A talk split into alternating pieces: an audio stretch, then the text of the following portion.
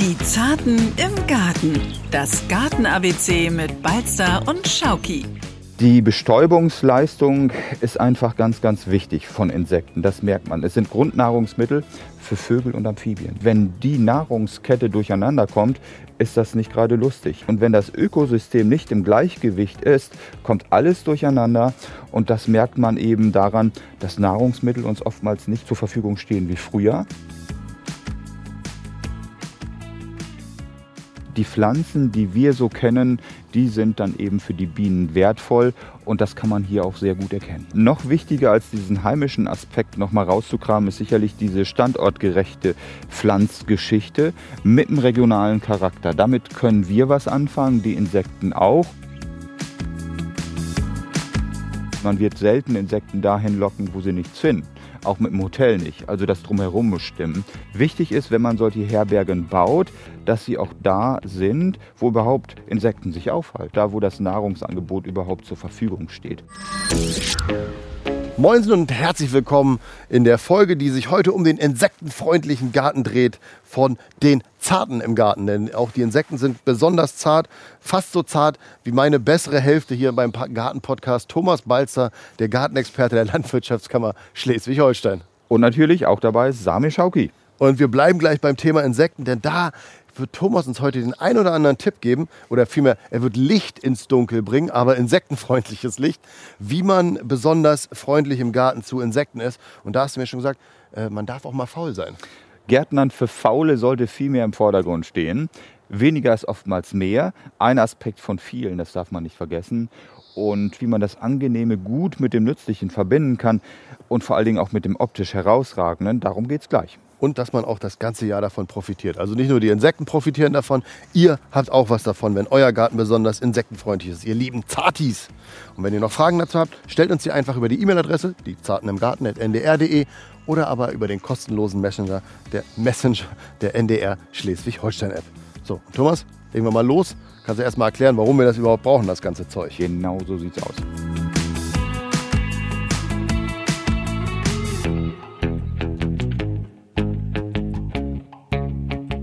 Warum ist insektenfreundlich eigentlich nötig, Thomas? Mhm. Man muss einfach sagen, dass ein Leben ohne Insekten nicht vorstellbar ist. Die Bestäuberleistung ist einfach herausragend. Jeder kennt ja die Honigbiene, aber die wenigsten wissen um die Magie der vielen ja, Wildbienen, die es gibt. Und nicht nur die Bienen gehören dazu, sondern ganz viele andere Tierchen natürlich auch. Und darum sind sie gerade in der Landwirtschaft, im Obst- und Gemüsebau so wichtig. Sie sind sogar essentiell. Und es gibt genug Bücher, die sich damit schon beschäftigt mhm. haben. Ohne Bienen kein Nahrungsangebot, keine Menschen. Und das ist einfach das Entscheidende, zumal man auch sagen muss, dass es faszinierende Lebewesen sind. Aber ich frage mich, äh, warum gibt es das mhm. überhaupt? Naja, die Gründe sind offensichtlich, das kann man so sagen. Wir haben ähm, verdichtete Landschaften im innerstädtischen Bereich. Wir haben viele Plastikzäune als Beispiel. Wir haben kaum noch Nahrungsangebote. Und das führt eben dazu, dass die Insekten auch aus der Stadt verschwunden sind. Wir haben oftmals Monokulturen, fehlende Lebensräume, wir haben große Bauprojekte, die vorangetrieben werden. Und das gilt eben zu Lasten dieser Insekten. Das sind einige Gründe von vielen. Wie, wie hat man das dann eigentlich festgestellt? Also äh, merkt man das in der Natur, dass auf einmal Insekten fehlen an bestimmten Sachen?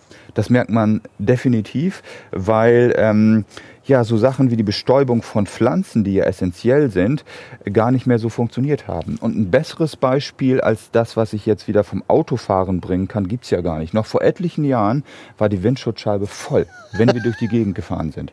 Guck dir das jetzt mal an.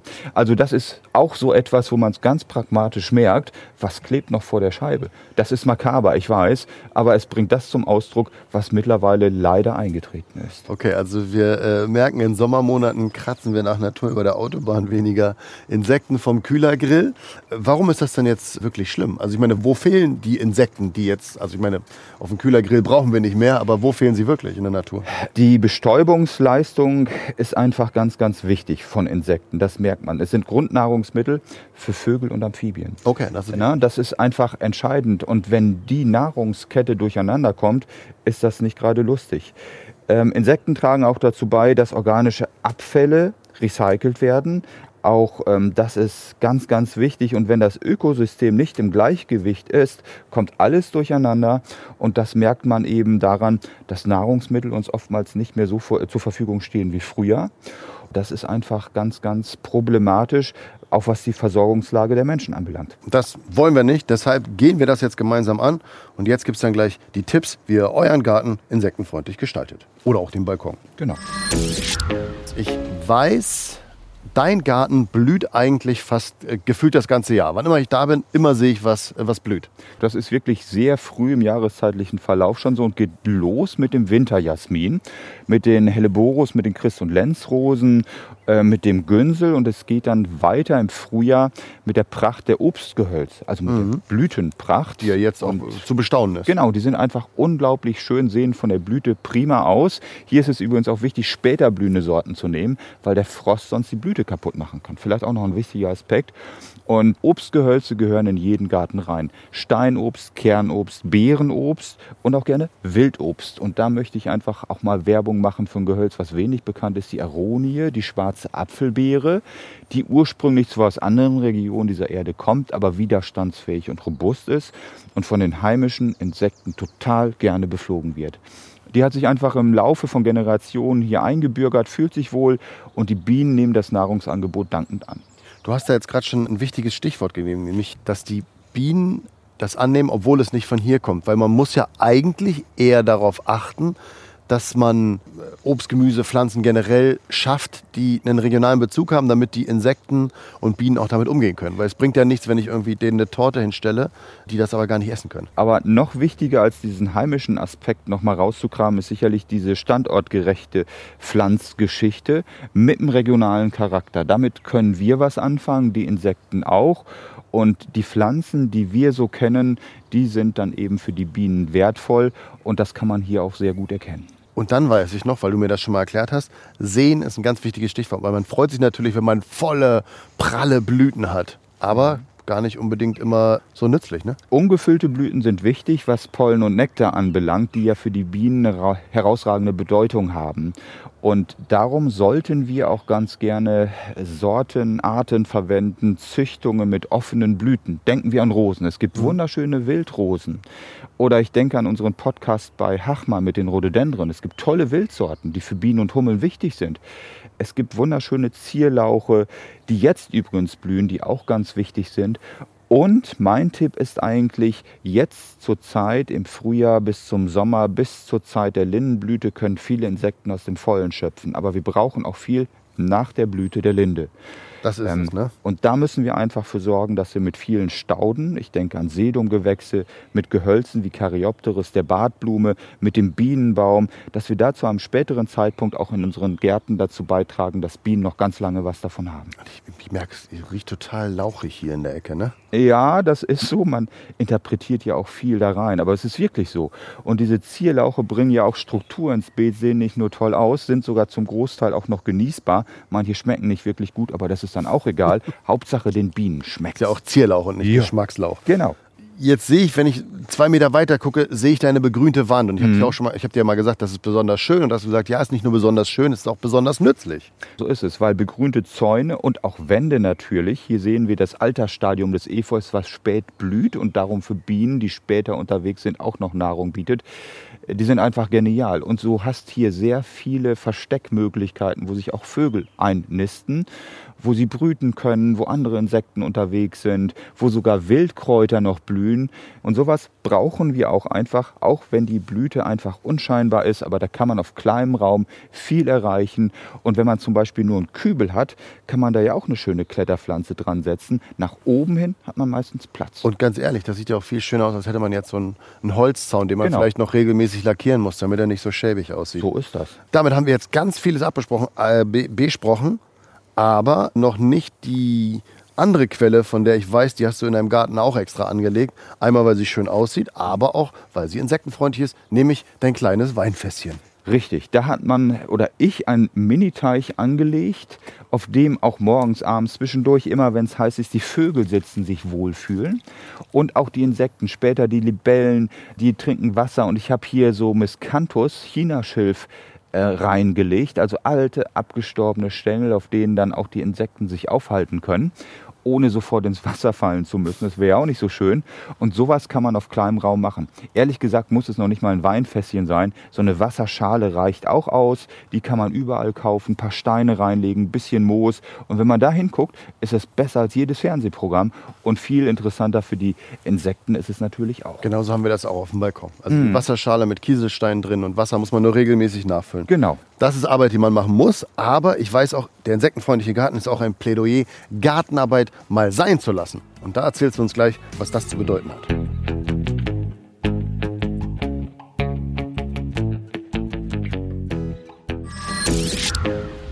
Manchmal ist Faulsein auch okay. Und Faulsein im Namen der Natur ist ja etwas, äh, wo ich großer Freund von bin. Und gerade Rasenmähen ist ja etwas, was nicht jeder unbedingt gern macht. Und du hast gesagt, muss man ja auch gar nicht. Oder zumindest nicht komplett. Genau, so ist es. Man kann ruhig so einen Teil von so einer in Anführungsstrichen Rasen- oder blühenden Wiese stehen lassen. Und das Ungemähte bietet eben weiterhin Nahrung, Nistplätze und Verstecke für Insekten und Spinnen. Spinnen werden ja nicht von allen geliebt, aber egal. Und Spinnen sind ja auch keine Insekten, aber egal. Gliedertierchen haben ja auch eine Chance. Und das sollte man auch über den Winter gerne, da denken wir jetzt noch nicht dran, stehen lassen und erst im Frühjahr wieder mähen. Aber das ist hier so eine kleine Fläche, wo der Maulwurf und die Wühlmäuse mal gewütet haben, wo so eine Fläche optimal ist. Da kann man auch noch Wildstauden reinbringen oder zum Beispiel auch Rasenersatzpflanzen, die sorgen dafür, ich denke hier an die Waldsteinien, an den Günsel, der hier wächst, dass man einfach auch so wilde Bereiche hat, die trotzdem trittfest sind und schön aussehen. Und schön aussehen ist jetzt aber nicht das Stichwort für die andere Ecke, die du hast. Oder ich sag mal so, aus Sicht des klassischen Gärtners sieht es nicht so schön aus, wenn ich da hinten in die Ecke schaue. Nee, das ist so. Das ist so Aber das viel- hat ja einen Sinn. Genau, und da haben wir einfach ganz, ganz viel liegen lassen oder ich an Totholz und selbst noch Laub aus dem letzten Jahr. Hier war der Igel nämlich im letzten Jahr und hat sich wohlgefühlt. Der ist immer noch da und treibt hier jetzt. auftreten jetzt? Genau, kannst du ruhig. Oder das Igelpaar, die treiben hier ihre wilden Liebesspielchen und wollen natürlich auch gerne mal so ein Plätzchen haben, wo sie ungestört sind. Totholz ist natürlich auch klasse, weil es für Insekten und andere Tiere ein wichtiger Lebensraum ist. Gerne auch mal so einen alten Stamm wie hier vom Flieder stehen lassen. Bisschen sonnig sollte es trotzdem noch sein, dass Licht hinkommt und dann tut man eine ganze Menge. Hier hinten wachsen ansonsten auch noch mal äh, Brennnesseln normalerweise und äh, selbst der Giersch, das ist das schlimmste Unkraut des Gärtners, was man sich vorstellt, hat hier hinten noch mal eine Chance. Denn sowas wie Brennnesseln brauchen auch Insekten. Die Raupen, die leben da und fühlen sich wohl. Also das gerne mal stehen lassen. Auch das ist ganz, ganz wichtig. Also Plädoyer für die Totholzecke und die ungepflegte Ecke, um sie den äh, Tieren zu überlassen. Genau. Und was auch wichtig ist, warum weniger manchmal mehr ist, und das beschnacken wir gleich. Mit weniger tun, mehr erreichen ist eine Sache, die mir persönlich immer sehr entgegenkommt. Und du hast gesagt, das kann man auch, wenn man was für Insekten machen will, nämlich zum Beispiel einfach auf die eine oder andere Düngeraktion verzichten. Man braucht gar nicht viel Dünger im Garten, vor allen Dingen dann nicht, wenn man selber Kompost, das Gold des Gärtners, bereitet. Das sorgt dafür, dass die Wasserhaltekraft des Bodens gefördert wird, dass einfach ähm, ja, Pflanzen optimal ernährt werden können. Und wenn wir noch Dünger brauchen, brauchen wir nicht unbedingt mineralischen Volldünger. Es reicht oftmals auch Rinderdung zum Beispiel, den man pelletiert kaufen kann. Oder es reichen auch oftmals Hornspäne als organische Stickstoffquelle.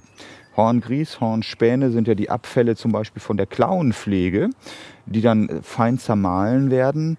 Und wenn man die in den Boden gibt, dann werden die von den Mikroorganismen aufgeschlossen und Pflanzen verfügbar gemacht. So hat man über einen langen Zeitraum wohl dosiert fließende Nährstoffe, ohne dass die Pflanzen mastig werden und anfällig werden für Pflanzenkrankheiten und Schädlinge.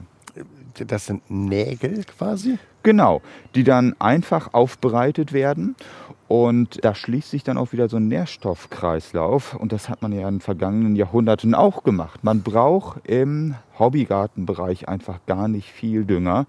Und du siehst ja, auch hier kommt nichts rein an mineralischen Düngern, weil alles hier im Garten genutzt wird und kompostiert wird. Und dann hat man einfach das Nahrungsangebot für die Pflanzen. Passt gut. Nahrungsangebot für Bienen und Insekten, Nahrungsangebot für Pflanzen, auch das ist wichtig, denn nur gut ernährte Pflanzen sind gesund und widerstandsfähig. Was man auch probieren kann oder worauf man achten sollte vielmehr, ist die passende Beleuchtung. Jeder will ja heutzutage seinen Garten immer möglichst toll ausgeleuchtet haben, damit er ihn Tag und Nacht sehen kann. Aber auch da kann man was für Insekten tun.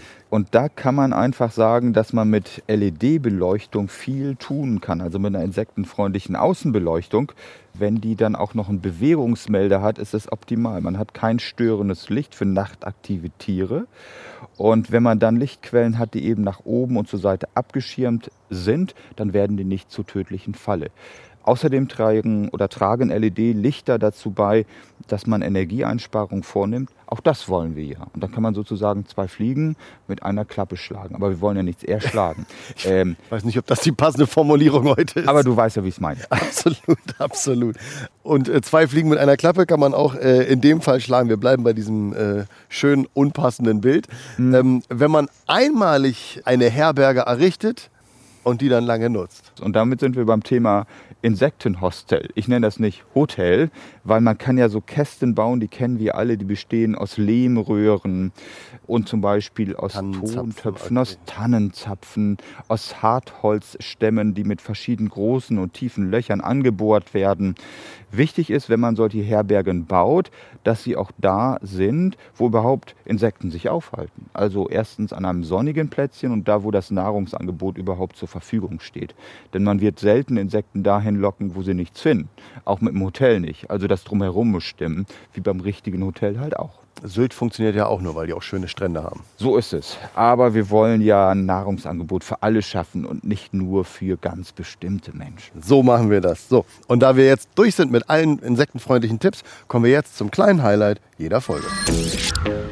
Balsters botanisches Gartengurdi. Das Gartengurdi ist ja immer eine Pflanze, die besonders angesagt ist oder besonders zeitlich passt und die euch auch brennend interessiert. Und ich stelle mich mal davor, Thomas hat sie natürlich auch in seinem Garten. Sie sieht eigentlich aus wie ein aufgepimptes Kleeblatt, was aneinander hängt. In dem ja. Fall der Frauenmantel. Das hast du wunderbar umschrieben, Samir. Äh, der Frauenmantel ist wirklich ein zeitloser Klassiker mit einer ganz langen Blütezeit. Und die Blätter, die sollten in äh, auch mittelalterlichen Abbildungen eigentlich in Anführungsstrichen den Mantel der Jungfrau Maria darstellen. Und darum hat man sie ähm, so in der Vergangenheit auch häufig gemalt. Auf Kunstwerken ist sie häufig zu sehen, diese Pflanze. Daher leitet sich wohl der Name Frauenmantel ab. Beschreib du sie doch mal, ich habe sie ja mhm. relativ flapsig beschrieben. Es gibt kleine Sorten, die 10 bis 15 Zentimeter hoch werden, den Silberfrauenmantel. Und es gibt normale Sorten, die 45 bis 60 Zentimeter hoch werden. Man hat gelb-grüne Blüten und die Blätter sind so hellgrün und sehen einfach ganz toll aus, weil dort auch das Wasser so wunderschön abperlt. Ja, das ist so ein ne? bisschen wie, wie heißt das, ähm, wie bei so einem Waschbecken. Genau, so ein, jetzt will ich nicht sagen Lotus-Effekt. Lotus-Effekt, danke, auf das aber Wort kam es ist einfach nicht. richtig, richtig schön und es ist einfach auch eine Pflanze, die gut auflockert. Im Beet zusammen mit Storchschnabel gepflanzt und auch mit Zierlauch und Rosen macht sie sich ganz fantastisch. Ah, okay, also passt super zu Rosen, das merken wir uns. Mhm. Äh, wie lange blüht sie denn? Äh, sie blüht ähm, ungefähr ab Mai den ganzen Sommer durch bis Anfang Oktober oftmals. Und wenn sie nach dem ersten Blütenflor zurückgeschnitten wird oder auch gerne mal geteilt wird, dann blüht sie über einen längeren Zeitraum und fängt nochmal weiter an mit der Blüte.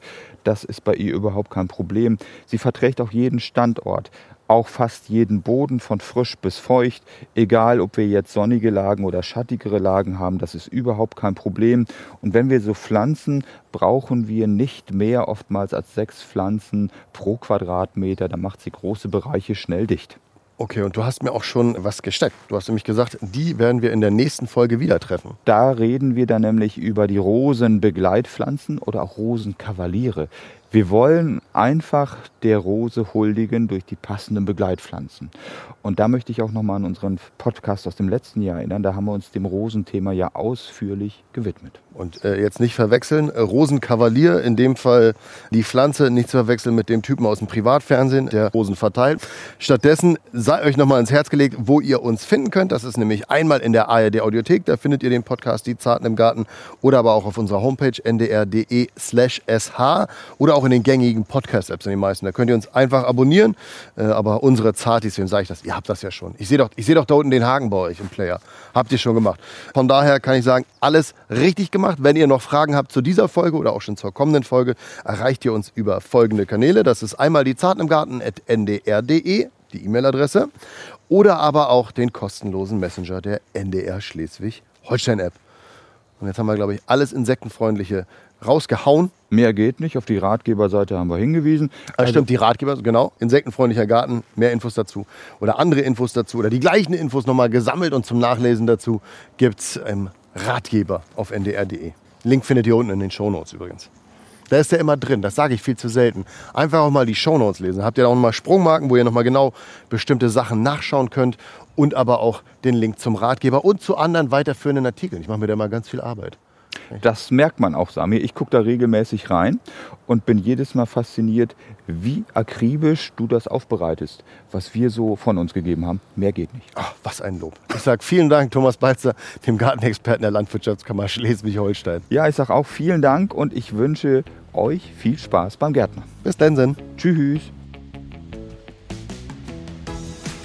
Die Zarten im Garten. Das Garten-ABC mit Balzer und Schauki. Ein Podcast von NDR Schleswig-Holstein.